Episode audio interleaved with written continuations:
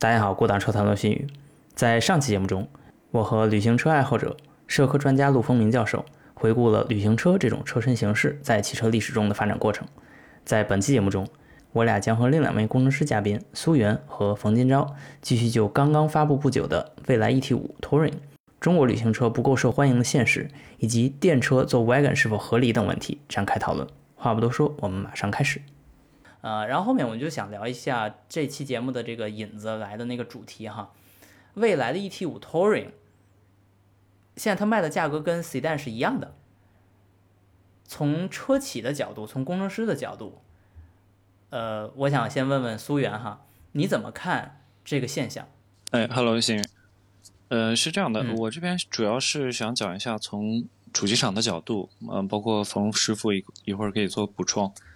呃，主机厂主要是针对合资厂或者说是 global 的 OEM，在做整车产品规划的时候，其实它的基本逻辑就是符合呃，就是遵循商业逻辑的一个呃呃一个基本的 methodology，嗯，然后我们再去呃定义单独的车型的时候，我们会有几个维度去考量，就第一个是我们所说的毛利。然后另外一个是基于我们预测的这个销量，我们会做一个商业价值的一个计算。嗯，什么叫商业价值的计算？商业价值你就可以理解为赚的总的钱数的一个呃一个基呃一个一个 base。啊，就是这车它卖十年，然后这生命周期每年都卖多少钱？对，然后一共一共是赚多少钱？这个数要出来。然后呃，刚才你上一章在讲。那个虽然欧洲像帕萨特，它在德国，呃，今年 Q1 即使卖了百分之九十九的，呃，是旅行车，但是你如果从全球层面来看，它的 Wagon 还不是它的一个主要的一个车型。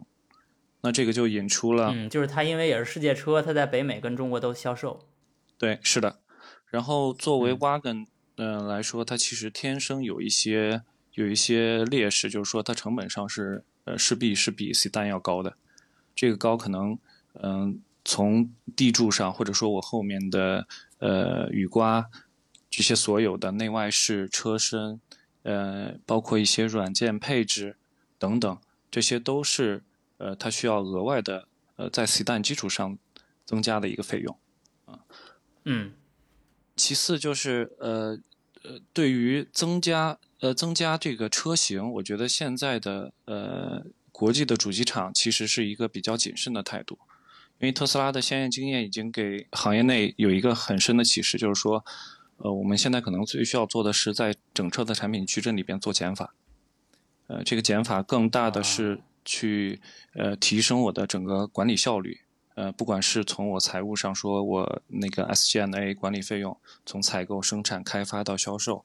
还是说我基于我更大的量去做降低我的 BOM 成本，呃，这个可这个可能都是主机厂需要去考虑的点。啊，嗯嗯，最后一个就是在现在的行业变革期的话，呃，我觉得像 Wagon 的这种项目可能是最优先被砍掉的项目。这么残酷啊！我先说一下我的逻辑啊，就是说，呃，Wagon 其实你从这个投资收益率来说，呃，它是非常好的项目，因为它有一个轿车作为基础，所以说它需要额外支付的开发费用并没有那么高啊，就是比专门开发一个 SUV 要更省钱，是这意思？啊，就是边边际成本要低一些。对的，边际成本很低，相对轿车会呃开开发一个新的轿车会很低，所以说它的一些项目的内部收益率的话。呃，坦白来说是非常不错的，嗯，但它的问题就在于总的商业价值比较低，就是还是基于量的一个最终的一个算账嘛，啊，我明白了，就是虽然它单独开发出这个 wagon 并不需要单独开发一个全新车型这么多钱，但是如果它卖的更少的话，那其实还是不值当。对的，因为现在我觉得各大主机厂都有一个问题，就是说，尤其针对欧洲主机厂，你不管从从奔驰、宝马。呃，包括大众集团，现在我觉得他们会把自己内部的优先级更多的资源会放在，呃，新四化里边，就包括我的新的电车平台，不管是宝马的 NK 平台，或者说是奔驰的 EVA 平台，嗯，以及平台软件，嗯，呃，Carrier 的和呃，奔驰上海研发中心，其实他们都是在做类似的事情。嗯。嗯。呃呃，还有一点要补充的是，像 wagon 类项目，其实它相对于新的轿车或者 SUV 项目，它有一个天然的优势，就是说它有比较高的灵活性。这个灵活性更多的是体现在周期上。怎么说？就是说我开发同样的一个项目，它需要的时间会更短，嗯因为它需要做的 delta 的部分是比较有限的。，OK，那我理解，就是说除了时间上很灵活以外，对于人的需求，这个劳动力的需求也没有那么的重。呃，你可以这么理解。OK，是的。但是说回到目前的形势就是这样，就像你刚才说的，嗯呃，传统车企会把更多的精力放在软件的开发和所谓新四化。那具体来讲，就是电动化跟智能化这两块，目前是非常的重要。那相对来说，它把一个车型再去做一个变种，比如说吧，大众的 ID 7这还没上，但是快要上了一个轿车，它就很难再去花更多的精力去把它做成 wagon。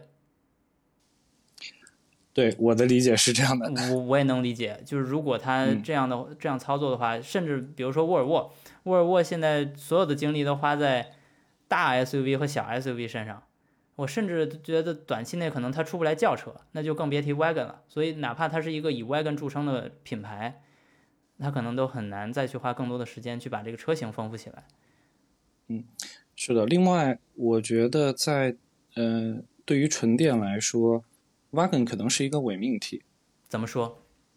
这个伪命题在于 wagon 的使用场景，就是嗯说针对我一般的轿车，呃，轿车或者说 SUV 的话，我可可能更多是考虑在呃在城市的场景去呃去使用。Wagon，尤其是针对像欧欧洲的这些用户的话，它可能更多的是在一些非城市的这种工况去呃去开，嗯它对于不管说是呃补能的需求会更高。嗯当然，这个对于未来来说，我觉得可能是一个呃优势，因为未来有一个别人都没有的一个呃 呃那个强项，就是说它有它有灵活的换电站，包括我看在今年它的换电站的全国铺设的数量会超过两千个，这个和前年比的话，就大概翻了六倍的一个程度。这个可能对于这个 Wagon 本身会有一些的呃呃怎么说呢？去弱化的呃弱化它的这个这个不足。劣势，嗯嗯。刚才你说到的这个这个问题啊，我觉得很有意思。就是首先从车企的角度，呃，供应它其实是便宜的，但是如果消费者不够多，还是亏，这是一个逻辑。然后另一个逻辑是，现在因为有太多钱花在了不是车型本身身上的东西，所以就更难去把这部分东西再做回来，再做成像内燃机时代那么丰富。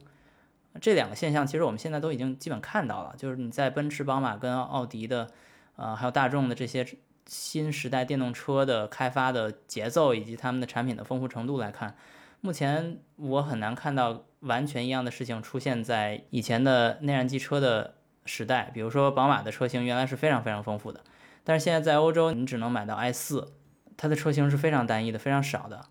哎，我我我这个地方我听到现在啊，我我我我做一个复盘，我觉得现在的这个讨论特别有意思。如果我们倒回到这个一九七零年，就是美国为什么会这个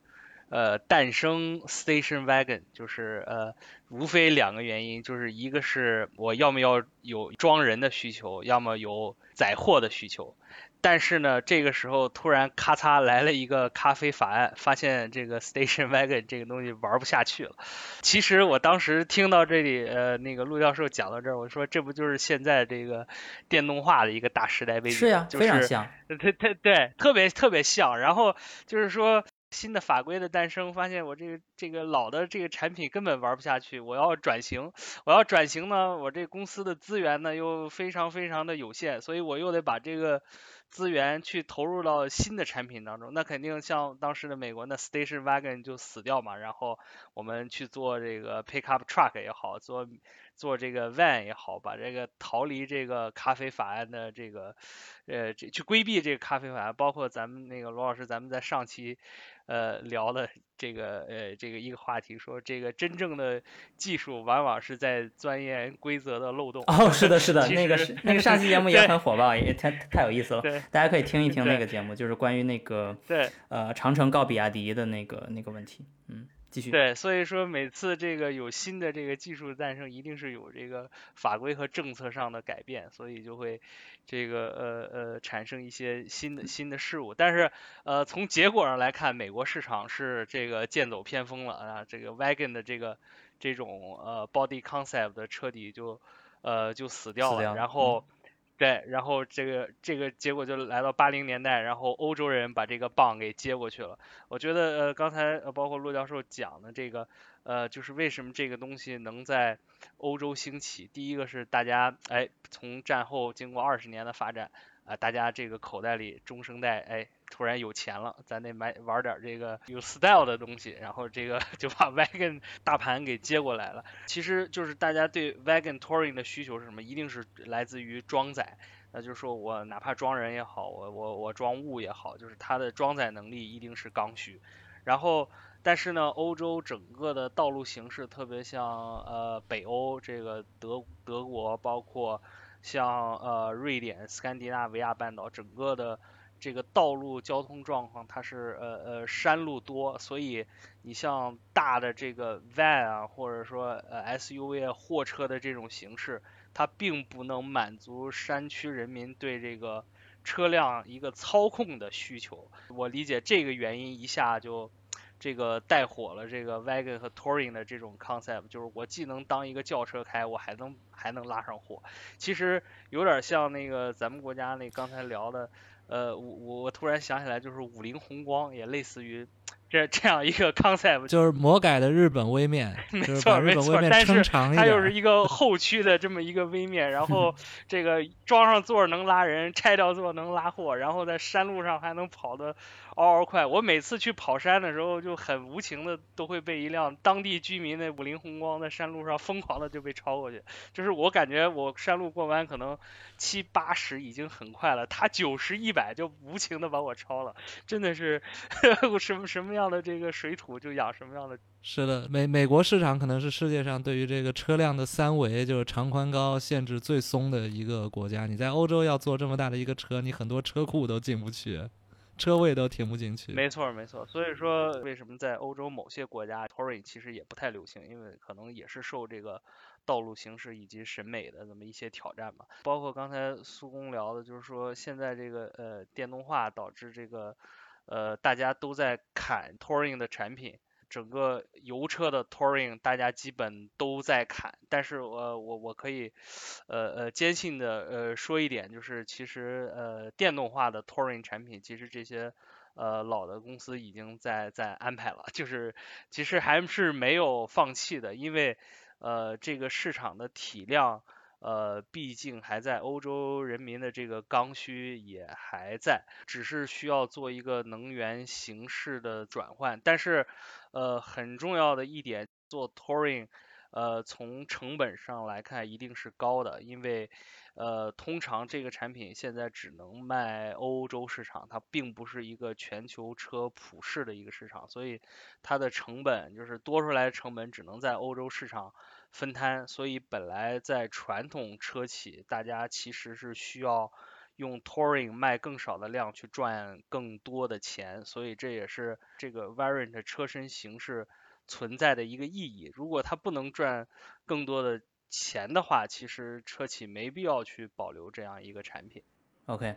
那咱们就作为几个工程师哈，咱们可以再从技术的角度先聊一下 wagon，因为我也开过 wagon，目前我拥有一个 E 六一这个宝马的呃五系车的一个 wagon 五三零 D，呃，我自己当时买的时候其实只是想尝个鲜，因为我在嗯可能在其他国家也没有这个机会啊，所以我就买了一个这个车，呃，但是我用下来时候我有这么几个感受，不一定完全是 wagon 的特点哈，但是我有几个感受。首先是我觉得它从操控上不如轿车更灵活一些，当然五系可能普遍的都比较重、比较大、比较呃慵懒、比较慢一些。但是这个车呢，我就感觉在过弯稍微快一些的情况下，后轴的反应是慢的。然后呢，就是如果你坐在后排，你会感受到它的噪声比较大。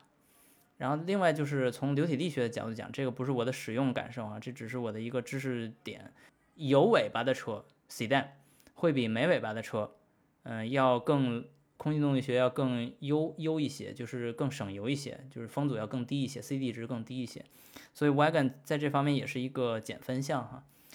呃，这些都是跟轿车来相比。但是如果咱们说电动的这个 wagon，也就是今天说的这个 ET 五 wagon，ET 五 touring 这个车如果跟 SUV 相比呢，它的呃底盘是更低一些的。呃，但是这这个带来的好处当然是风阻会更低一些，但是问题是，呃，它的电池布置，啊，这个我相信对于未来比较熟悉的人也都知道，就是它有一个底板电池嘛，平板电池，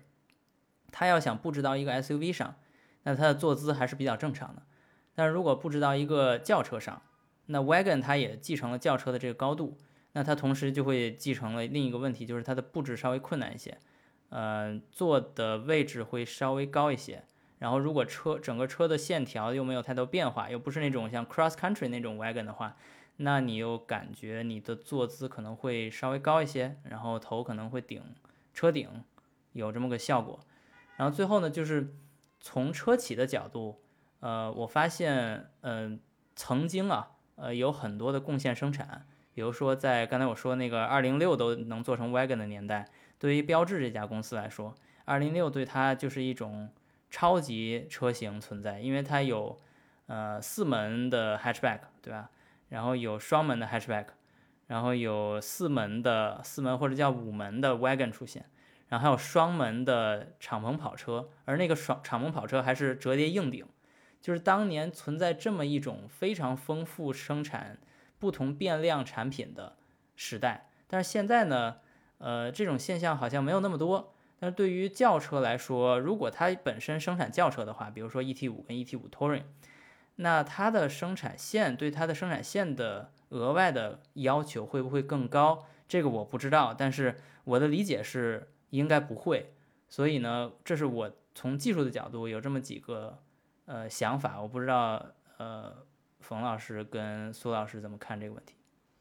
呃，先说说这个操控吧。我觉得这个操控这个事儿有点玄学，以你的驱动布置形式对这个影响比较大。前驱后驱？对对对，如果是一个前驱车，如果是然后做成一个 wagon，像帕萨特，对对，以前的经验来看，像奥迪的车、马自达可能 wagon 反而会更好一点，比如说它这样更。呃，会往后轴增加一些质量，然后让这个车更趋近于呃中性的这么一个呃操控，对对对，操控特点，可能反而对于前驱基于前驱做的车，wagon 会比轿车好一些。如果像你刚才讲的宝马，如果五十比本身就是一个呃轿车就是一个五十比五十的状态，然后你现在又要往加后轴上加更大的载荷，那肯定会对它的这个呃动态的响应能力会有会有一些影响的。所以，如果不做一些呃技术手段去改变这个呃这个影响的话，那肯定会这个操控，特别是动态方面会变得稍微慢一点。嗯，这个应该是 客观存在的。嗯，对我作为一个这个技术外行，我我稍微补充一下，因为我长期拥有的两款旅行车都是前驱的，就是这个帕萨特的 B 六和现在这一代的这个第三代马六，就是国内的阿特兹。呃的，我个人感觉，因为我都开过他们的轿车和旅行车，然后然后这两款都是前驱，呃，我确实感觉这个操控上的差别非常非常小，应该来说是是相当小。呃，但是后驱的话，我开过，但是开的时间都不太长，所以可能需要像新宇这样多开一段时间。我也不太客观，因为我没开过它的轿车版，就是这个 E 六零，我倒是没开过，我只是觉得这个不是那么的，呃。乐趣吧，就是因为大家会觉得 wagon 是一辆有乐趣的车，但是我开着完全没有这个这方面乐趣，就是进弯很犀利，但是 就是车头已经进去了，但是车尾好像一直在后面很慢，所以就尾巴动的比较慢。我我原来记得在美国我开过一次呃一六幺，就是呃进进口到美版的这个五系 wagon，它确嗯实是比轿车响应要慢那么一丢丢，呃，总感觉后嗯边拽着一个大屁股。呃我觉得尤其是因为宝马的前轴会更灵活一些，所以更凸显了这个问题。对对，是的，如果嗯后轴的调教没有做好的话，的确会这个嗯，把不过这个也也不是什么大问题，因为如果你开着能装很多货，其实已经有这种心理的这种赚到的这种感觉了。因为你如果你看到那种普通轿车，尤其是这种比比较典型的 sedan 的话，比如 E 六零，你那个行李箱的使用空间是小的，而且是很不实用的，就是它的那个打开的角度是很小的。装载是刚需嘛。啊对，所以这一你像我们家那个六十五寸电视啊，后面我会把这个照片放在放在 show note 里面，然后大家看一下，就那个车真的很实用的，能装很多很多东西。对我开这个旅行车，帮许多人，包括我自己都搬过家。这个你要开轿车，这是基本上想都不要想。大电视大那么长那么宽的一个东西，直接就往里推，一点儿一点儿空间都不占，你还可以在上面放很多东西。嗯，但是针对这个操控的话，我我觉得其实操控和一些整车属性它其实是相矛盾的。就举一个例子，就像 NVH，嗯就一般来说，如果说我的操控越好的话，就同等成本的情况下，它其实 NVH 可能是会是更差的。嗯就我只是我只是从一个结果的角度来说，嗯然后不光是呃这个操控和 NVH 和其他的一些属性，就例如说是安全，嗯，以及一些耐久性，其实都是有一定的相关性的。嗯，因为国内市场的话，我觉得整体来说，它其实我觉得客户还是更偏向于对于舒适性在购车时候占有比较高的一个权重，就是说。你其实你看理想就是一个最好的例子，它的可能的操控不是特别的好，但是它其实对于其他的属性可能是直接就拉到顶。嗯。嗯嗯，我这个也确实是，如果你把 wagon 定义成一个纯家用车，就像意大利语里面那个，它直接就管这种车叫 family，那你的开发就不会考虑太多的运动性，所以那个那个阿尔法罗密欧才会刻意的把它管叫 sports wagon。嗯，然后呃，包括你说的这个 NVH 问题，因为 wagon 这个本身后边屁股做大了以后，这个车身的这个空腔就本身就变大了，所以这个，它风噪会比较高一点。呃对嗯对，包括噪声啊这些呃，包括结构传导上来的这个 booming 啊，都会比轿车要要大一些，这是是一个自然的结果。嗯呃，还有还有这个风阻吧，呃，其实你你你现在看市场上这个有已经有新的这种车身形式或者车身概念出来，E T 五、E T 七，不不不，E E T 五 Touring 是一个比较比较这个呃传统的，像极氪零零一，就是它它是一个呃看似像 Touring，但是它有一个 Sportback，就是有一个大溜背，嗯以及包括后边的 Polestar 四啊，都是这样的一个解决方案，就是我把这个呃 roofline 变短，然后给它一个大大的溜背去这个优化整个车的这个风阻系数。呃风阻系数，对。嗯包括这些车型，它还偷偷的加高了这个底盘，其实它是比正常的 Touring 的车要高一些的，基本上会在一一米米五到一米六之，对，一米五到一米六之间，就是比 SUV 低，然后又比传统的轿车和 Wagon 要高一点儿，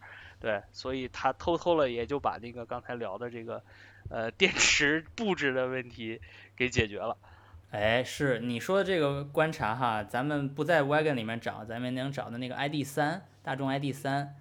那个车对我曾经把它停到了一辆奥迪 Q 二旁边儿，你愣不知道哪个是 SUV，哪个是轿车。对，所以现在就是安能辨包括我是雌 hatchback，雄。对，对对对，其实大家在电动化时代都在都在偷偷的加高底盘啊。哦，偷偷加高底盘有一个特 色哈，就是如果你看它侧面的线条，你会感觉很正常，但实际上它底边底边是一个黑色的那种塑料的 cladding。黑板儿，对，你会觉得啊，这个车也就跟原来一样宽，就是那个高度哈，但实际上它有一块儿是是变成黑的了。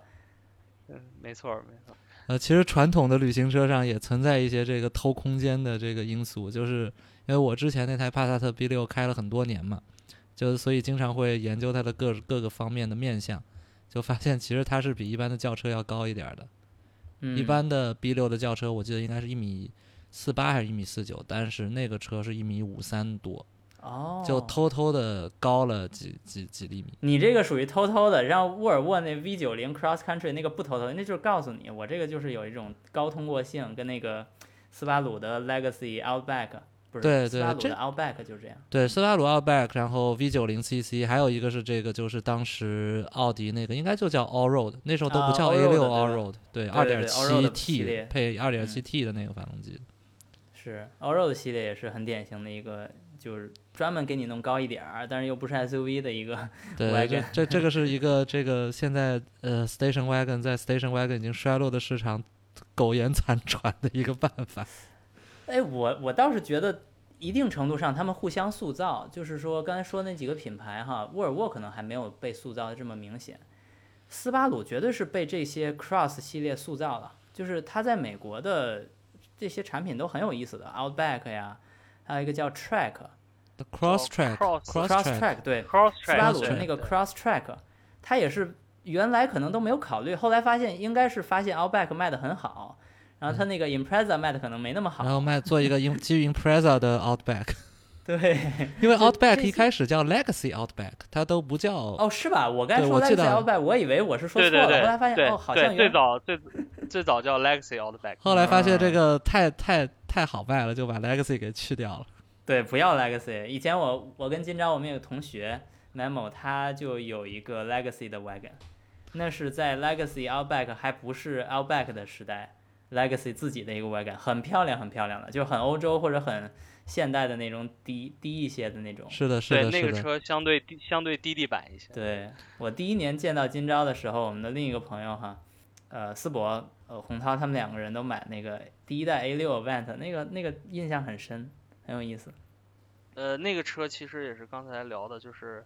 呃后边有一个呃朝后的后座的版本，就是 C 四的 A 六 Avant。对，就那代车都没进中国，就是普通的 A 六都没进中国，就是在中国那对第一代中国的 A 六之前的那一代 A 六。呃，没有，其实 C 四在中国、呃，组装过呃 CKD，组装过一小长春。组装了，对对对，只哦是只是没有 wagon 是吧？没有 wagon 进中国。对对没有 wagon，然后没有 quattro，然后纯全手动的二点六六缸的版本，对。OK。对那那个车挺有特色的，有点像那个啊那是那是一个很不错的车感觉。对对对那个车极少数这个政府机关会有一些。嗯，OK，然后咱们最后再说一个未来 ET 五 Touring 出来之后我们的一些畅想哈，就是 ET 五，我的理解是 ET 五 Touring 这辆车是很多年内中国都没出一个这种直接跟所谓瓦罐粉丝们定义中的 wagon 相关的那种车了。我记得最近一台应该是蔚揽，就是大众的那个车。蔚领，其实我稍微驳斥一下你这个观点啊，嗯其实如果说呃 wagon 或者类似于 wagon 这个大众集团，其实在中国做了很多的努力，呃。最早他们在中国做过这种两厢半的概念，就是像上一代的大众的朗逸，包括朗行、宝来的 C Track，其实他们都在做 wagon 的尝试，包括甚至更低一点点儿的级别，就有一个产品叫 Grand Santana，就是 你这都什么玩意儿？对，应该叫桑塔纳、浩纳，其实都是这种两厢半，类似于 wagon 的呃一个这么一个车型。对，刚才你刚才今朝你说的那个 C Track 好像中文就叫蔚领，就很多人这个以为这是蔚揽，其实根本不是蔚领。对对对，自己给自己对制是蔚领，造困难对对宝宝来宝来蔚领应该是这样这样一个车，哦对。然后其实大公大众做过一些尝试，然后这些车最终在市场上的表现，呃也没有太好。然后呃，包括甚至大众在斯柯达品牌上完全国产落地了明锐旅行就是明锐的旅行，然后这个车基本上也是一个卖不出去的状态。很奇怪啊，真的很奇怪。那瓦罐粉丝而且这些车，而且这些车真的还不贵，没有比三厢轿车贵贵太多，就可能只贵个一万一万两万这个样子。包括对，就万八千的样子。对，还还有一个很喜欢教育中国消费者，也不是很喜欢吧，就想偷偷教育中国消费者的企业嗯是这个上海通用。上海通用零几年的时候有那个赛欧的 SRV，那个好像我我爸有一个朋友还买了一台，当时。那其实当时是很流行的，就是至少说就是广告做的很多的。对，而且它就是打露营，我记得它有有几个平面广告就是做那个什么露营什么对有主题，那种海报对是就是好像一个在海岛上那种三口之家出去出去玩露营什么的，这嗯个我要是现在翻出来，那时候的什么 AMS 这种杂志尚还能找到。嗯对然后它的嗯替代车型就是凯越嘛，对，凯越凯越也有也有旅行嗯，对。嗯，嗯其实中国并没少过 wagon 的尝试哈。啊，还有一个我们忘我们没提的就是马自达初代的马六，初代马六不光有这个旅行车，还有那个掀背，还有 hatchback。我我印象非常深的是那个是那个那个 hatchback 或者叫叫两厢半，那个车是当时因为在在天津有那么几辆，就在我小区那儿就有一个人买了那个，但是是在中国国产之前，呃，他买了一个进口版，还从广州进口的，是特别大的一个粉丝，他买这个，我我甚至不知道为什么他买这个，反正就是这是我当时觉得就是一汽一汽马自达引入马自达六是一个非常非常及时的一次引入，就那嗯。是一个很离跟世界没有什么差异的，因为你嗯想，就那个那个轿车，嗯，那个车同步换代，当时对当时说叫同步换代，这个当时同步换代是一个奢侈品。是的，是的，所以当时我是觉得这件事很有意思，就是说你怎么会在中国直接买到？就是因为他买到的那个是进口的，对吧？然后一年之后，一一汽马自达就生产它了，对吧？所以当时我是觉得一汽马自达做了一个很大的举动，就是同步换代或者叫同步升级那个产品，然而它没卖得很好。就像你刚才说的，这个很很奇怪的。OK，那咱们最后就说一件事儿哈，就刚才其实也已经说到了，就是中国并不缺乏 wagon 的机会。你作为一个瓦罐迷来说，中国还是有的选的。但实际上，现在对于更多的已经尝试过的车企来说，都放弃了这些想法，是因为现实市场给的现实的反馈就是，大家并不喜欢，大家并不觉得这是一个家家里对，边之前可能试了五六次，试了十次都失败了。然后我当时我在二零一五年、二零一六年的时候，在博士工作的时候，我们的测试场来了一辆车，我是感觉它是一个有点 cross 的 wagon，但是它是它是原型车了，它不一定是最后的量产版了。最后量产版我是没见过，就是宝骏的一个叫什么，你们知道吗？叫 E 什么瓦力是不是？啊？对对对，就是我在后来我在街那个车叫上根本就没见过，我只在我的试验场见过。那那个车可奇葩了，那个车是宝骏的一个叫什么？当时叫三合一平台，就是它既有轿车又有 Cross，然后又有一个 SUV 版本，然后三个车共用一个底盘设计，然后就做出来那么一个怪胎。对，而且宝骏瓦力好像后来还是上市了，虽然路上跑的不太多，但是是上市了。我当时的印象就是，哦，原来就因为那几年有一些现象嘛，就是比如说，宝骏是一个现象，然后众泰也是一个现象，对，保时泰，对，对，就是那几年的现象，就是说，如果你想要一个什么东西，你就等着他们抄。然后我以为 Wagon 会被宝骏做起来嘛，因为宝骏它确实成功的做起来了一些车嘛。然后我想，那是不是 Wagon 能被他们做起来？最后发现也没做起来。对，这些年 Wagon 在嗯国内一直被探讨，然后这个 B 站上的粉丝多的不要不要的，但是就是谁也没真正把这个车给做起来。就是哼大大家都说要买，但是最后没有没有人买。这个宝骏八力我查了一下，这个停产前月销量是一个月不到三百台，这还是一个不到十万块钱的车。是真的是这样，就是如果你说它贵，所以你买不起，你就没法买。那我真的觉得，你有便宜的选项还是没买，对不对？那就说明真的没有这个粉丝。而而且当时好像还吵了一下，就是很多这个比较高级的瓦罐车迷不认为这个宝骏瓦力的车主是瓦罐车主。哦，好吧，好吧，好吧，嗯，那就是一种新的文化现象，都不嫌贵了，嫌便，宜。这这下瓦罐粉这嫌品牌了。ET 五 Touring 来瓦罐粉，这次真的没有理由了啊！再多给你嘴一次。对。那那现在问题就来了，对吧？咱们就最后讨论这么一个问题：就中国需要这种生活方式车吗？就中国需要这种强调生活方式、有个性 wagon，还是个贵的，对吧？它不便宜吧？这辆 ET 五 Touring 不便宜，三十二二十九万八应该是。对，嗯，呃，我你觉得中国需要这个？我我先说说我的观点啊，那个我可能是在座这个四四位里边唯一看过这个车真车的，而且我是呃未来就是第一天发布以后，然后我第一天去 New House 去看这个车的，然后当时还没有公布售价，我当时的第一个感受看到这个车，哇，非常的哇塞，这个。它整个的造型啊、比例啊，远远比你在这个图片啊、什么官图里边看的要好。就实车给你的感觉是非常震撼的。然后，呃呃，特别明显的一点就是，我当时看了这个车，呃呃，未来在这个上面做了几个呃加法，就是我们刚才聊的，就是呃，wagon 的成本要高于这个 sedan 的一个点，呃，一些点吧。呃，第一个是。呃，就是未来是一个非常懂用户的企业，呃，它有一个特别特别有意思的设计，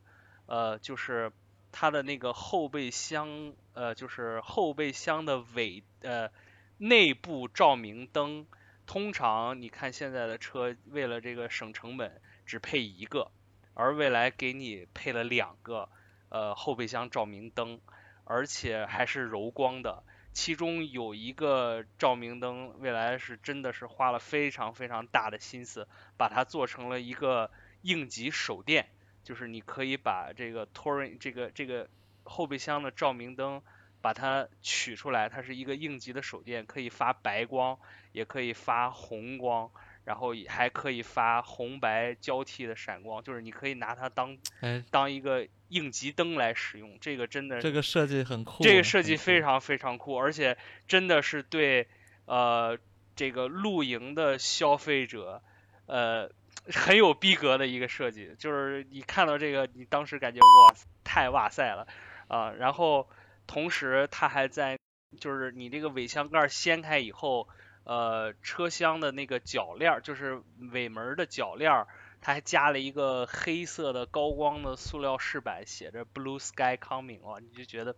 真的逼格非常的到位，很用心，这非常非常用心，明显是要加很多钱。同时，未来还给这个车配了欧洲消费者最喜欢的呃各种挂钩。呃，在那个呃尾箱里有四个呃，我没记错的话是四个金属的锚点，你就是哦，那这个跟我现在用的宝马非常一样了。这个超市买完东西就不愁在车里滚来滚去。对它，因为因为要不然它滚来滚去啊，这个东西是最大的问题。不是说你不能装货，而是你装完货之后你不能用。对，是的，没错，你可以用去绑啊，加一些网袋啊什么的，这些未来都做了。然后同时它还在那个。尾箱掀起尾门的地方还加了两个可伸缩的塑料挂钩，你包括你露营的时候挂个灯啊，什么挂个塑料袋啊，这个 BOM 成本就要高不少了。对对对，BOM 成本就是眼见的就高。然后同时它还在车的车内的顶棚，就是你你伸手去拉拉车顶的那个拉手的那个位置，它还设计了四个。可隐藏的挂口，我理解那个地方应该是可以挂蚊帐，或者挂一些什么帐篷之类的东西。就是它真的是为为所有的露露营用户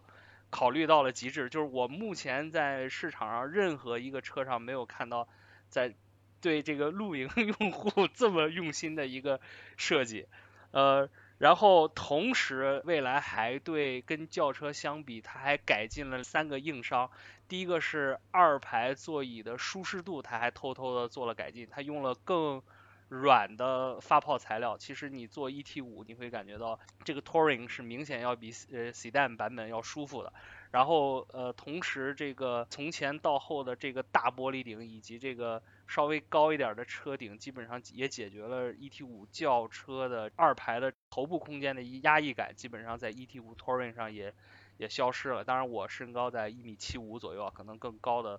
呃朋友可以再去呃单独做一个感受的对比。然后同时，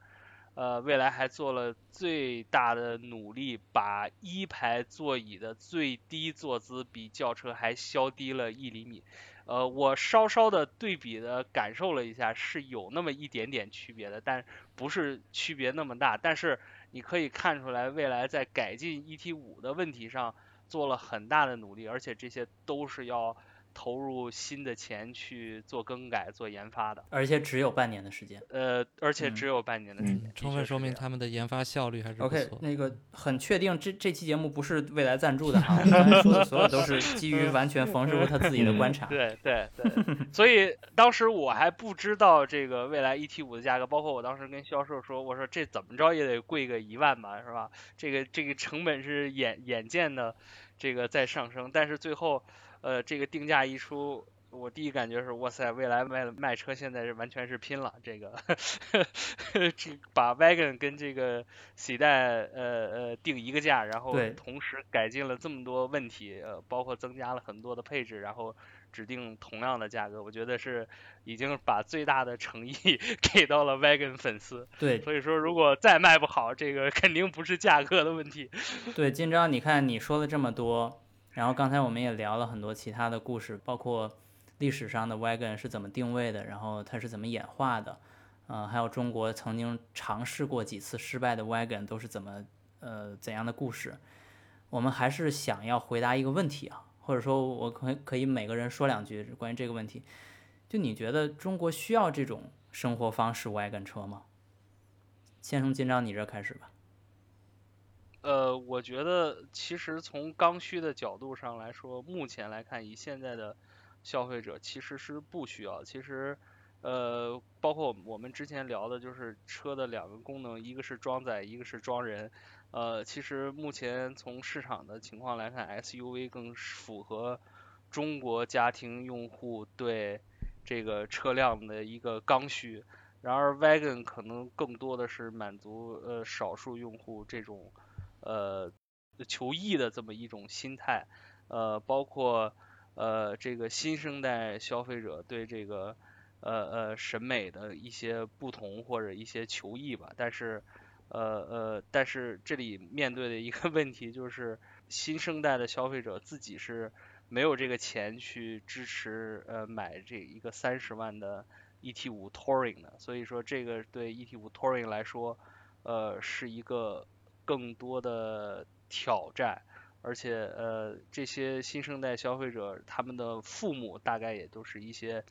呃七零后或者最晚到八零后，就是以他们父母的这样一个观点去会不会去支持孩子去买一个呃 touring 而而不是一个传统的呃轿车，我觉得这个是存在疑问的。OK，陆教授。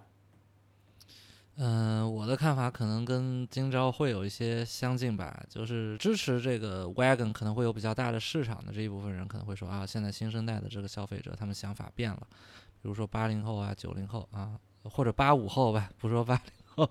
八五后、九零后的消费者可能他们会有一些新的一些偏好，呃，可能会接受一些更加这个呃欧化的一些一些车型啊，这个我说实话现在还没有看到特别具体的这个用户调研的数据。我们也不能就此下一个定论，而且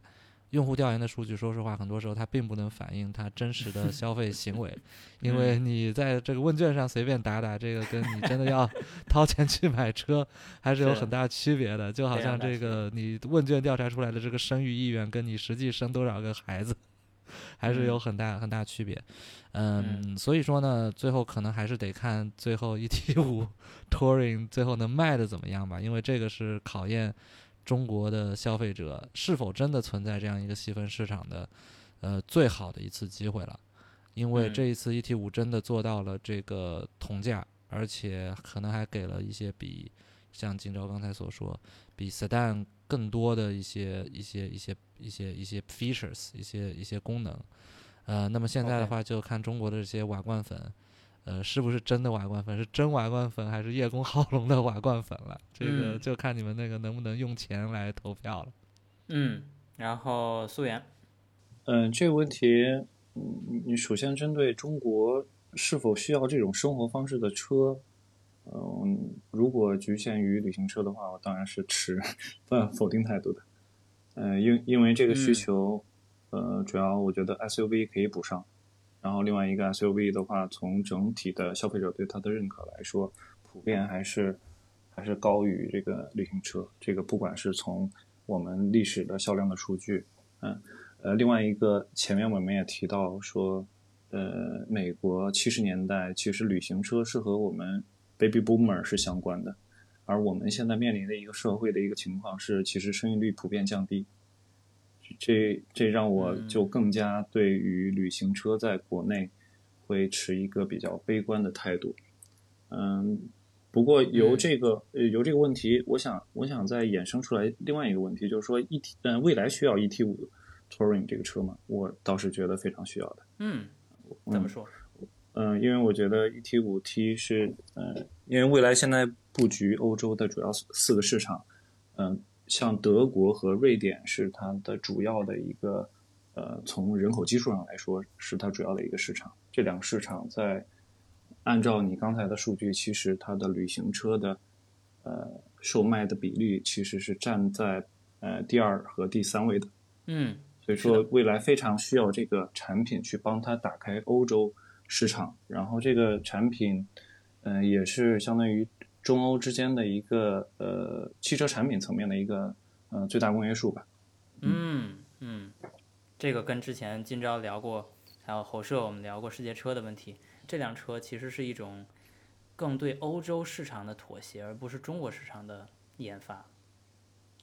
是的，我是这个理解。嗯，没错。我补充一点，呃呃，未来 ET 五现在是整个欧洲市场上唯一的一款纯电的 Touring，我想。这个可能也是未来先做一个先机吧，我们看看它是，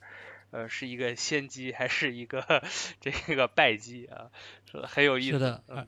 而且今朝刚才说了，虽然好像这个欧洲其他大的主机厂也在研发呃电动的纯电的旅行车，但是以他们的这个研发效率，估计起码要等两年以后了，所以还是有一个时间窗口的。嗯，这个时间窗口也非常的宝贵哈。嗯。而且目前我们看到电池法案可能留给这个。中国或者欧洲以外的车企的做电动的卖给欧洲的车的机会确实不多了。嗯，因为他要把电池护照这个窗口给关掉的话，咱就说到二零二五，同样一款 ET 五 Touring 有可能会接受到完全不一样的税的呃严苛的这个壁垒的保护。如果这个有量的可能的话，其实他们也可以做这个。欧洲本土化的电池生产是不是就可以规避这个问题？那是那是，如果要做这件事儿的话，他可以这么做。嗯，然后我再就这个国内市场稍微补充一点啊，就是其实未来从未来的角度来说，布置 ET 五 Touring 这款车，对于它这个国内市场的产品布局，也还是有挺大意义的。呃，因为我们说这个旅行车它相比 SUV 有哪些优势，无非就那么三点，一个是操控性能好。这个在中国可能除了一小部分消费者以外，大部分人可能并不是特别的在意。呃，第二点是能耗会稍微低一点，因为它这个风阻系数低一些嘛。但是这个可能对于这个未来，特别未来有换电体系这部分消费者来说呢，可能这个差距也不是特别大。但是第三点可能就比较重要了，就是在同一个尺寸上面，同一个长宽尺寸上面，旅行车它肯定是要比 SUV 的物料成本和售价都要低的。这也就是意味着这个，而且未来还在这个 E E T 五 Touring 上面采取了比较激进的这个同价的策略，那么也就意味着 E T 五 Touring 可能是 现在你能买到的最便宜的一款，然后最便宜相对来说性价比最高的一款未来了。呃，不过同时，呃，E T 五 Touring 呃和 E T 五同价，我觉得它也会一定程度挤压 E T 五的销量。当然会有一些就是额外的这个销量增长，但是总体效果来说，我觉得可能是更多的是一个一一加一小于二的一种情况。呃，对，但是它可能会不会比原来的那个一要稍微大一点呢？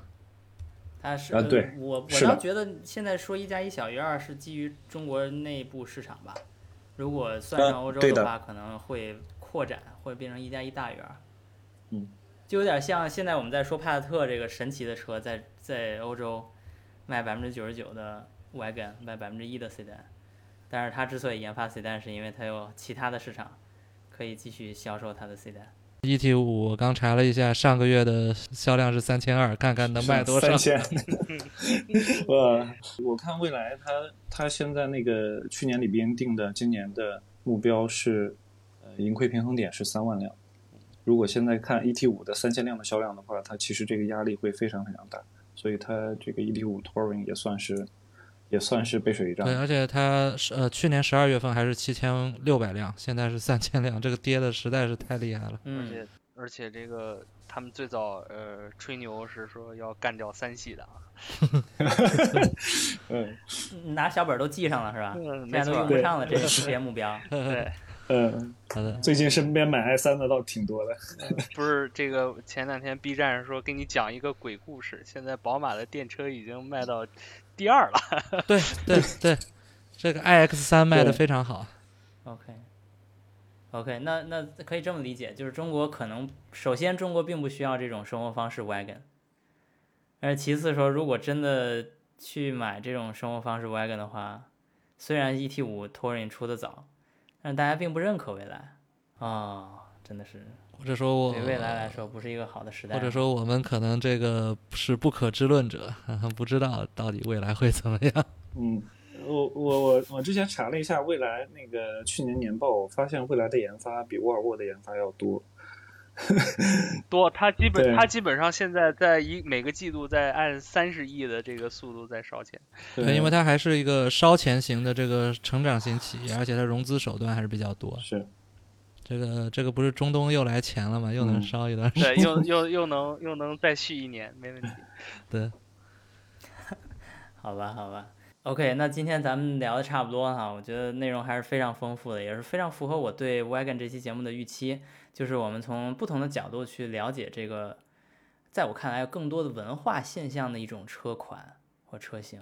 就是我们首先去用这个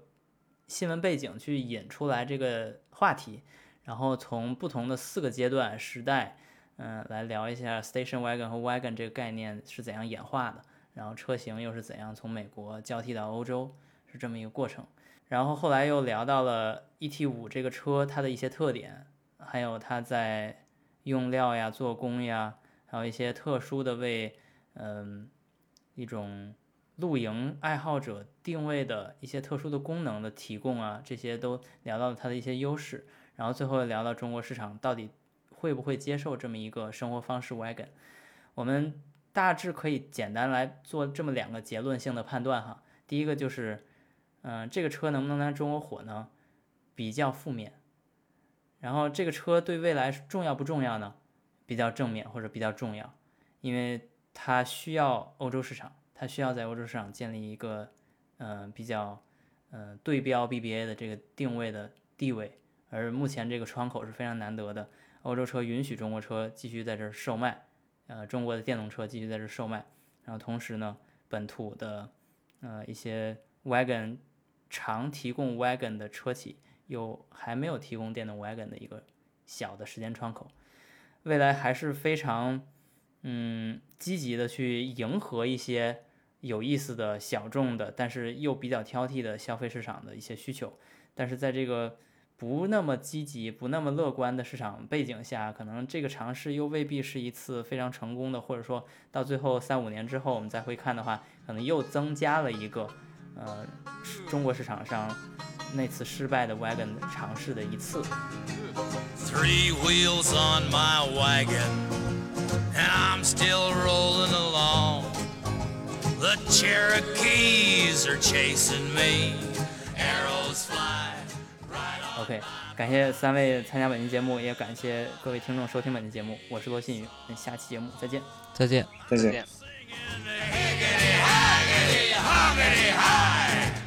Pioneers, they never say die. A mile up the road, there's a hidden cave, and we can watch those Cherokees go galloping by. George, they're catching up to us. Get back in the wagon, woman. Two wheels on my wagon,